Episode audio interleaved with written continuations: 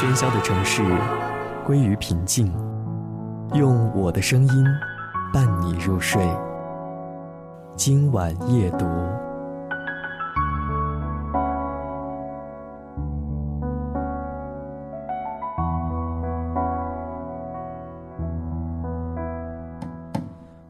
欢迎收听今晚夜读。在今晚的声音当中，我们和大家来说一说电影《千与千寻》当中无脸男的爱情。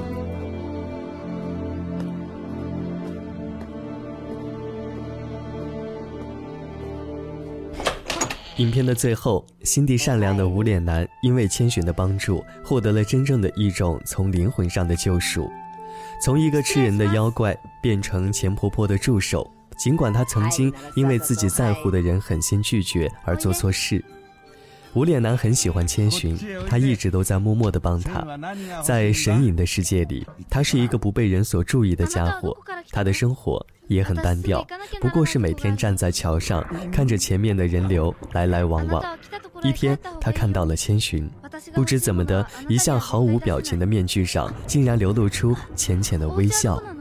此后，他开始偷偷地注意千寻，他总是和他保持着一定的距离，也不说话，只是在那里静静地看着他。下雨了，别人都回到屋里，而他依然站在庭院里，偷偷地看着正在擦地板的千寻。偶然间，千寻发现了站在雨中的他，让他进来避雨，但是他没有动，也没有发出声响。其实那个时候，他的心在剧烈的跳动。他想走过去和他站在一起，却又莫名的胆怯。最终，千寻说：“我就不关门了。”然后提着水桶离去。他这时才害羞地将头探进门，看着他的背影，怯怯地幸福着。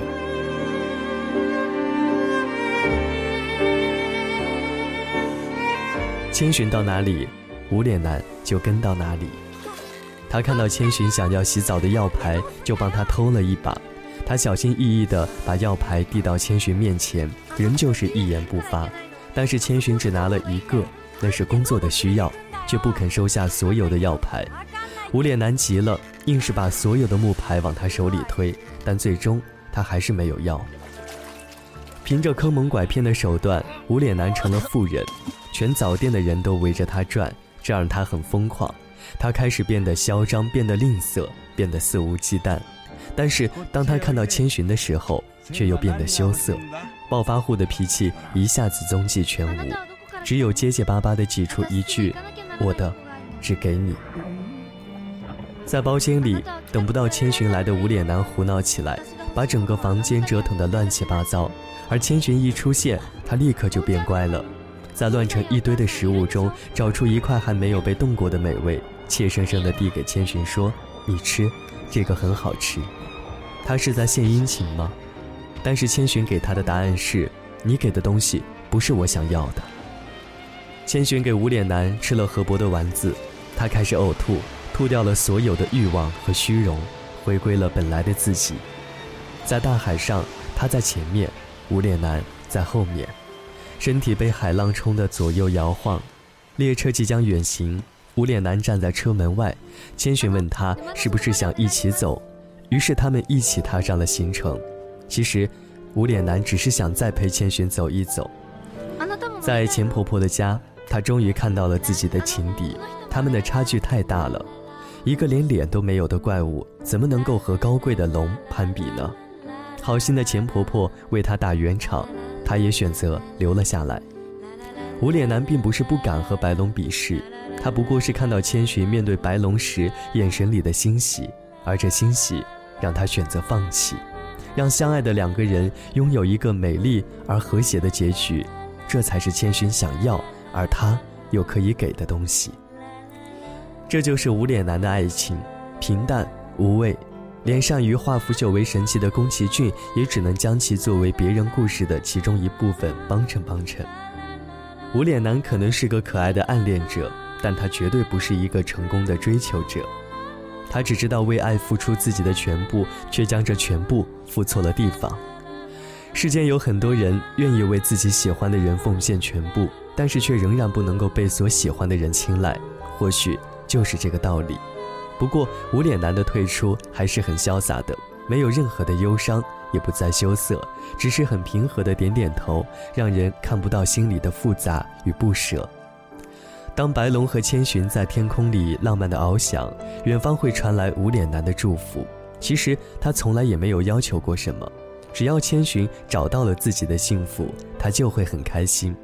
宫崎骏大师的宠爱，最后还是给了无脸男一个完美的结局，在钱婆婆那个温馨的小草屋里，找到了他所追求的温暖和宁静。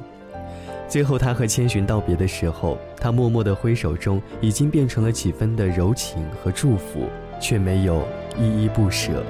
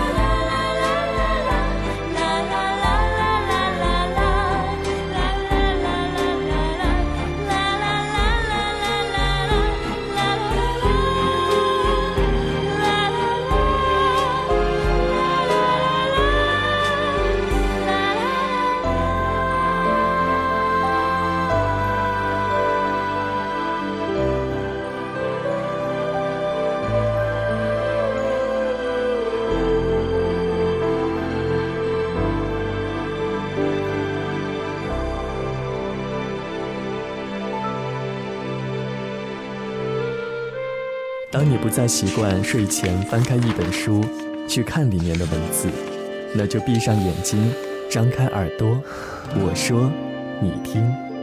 今晚夜读，用我的声音陪你入睡。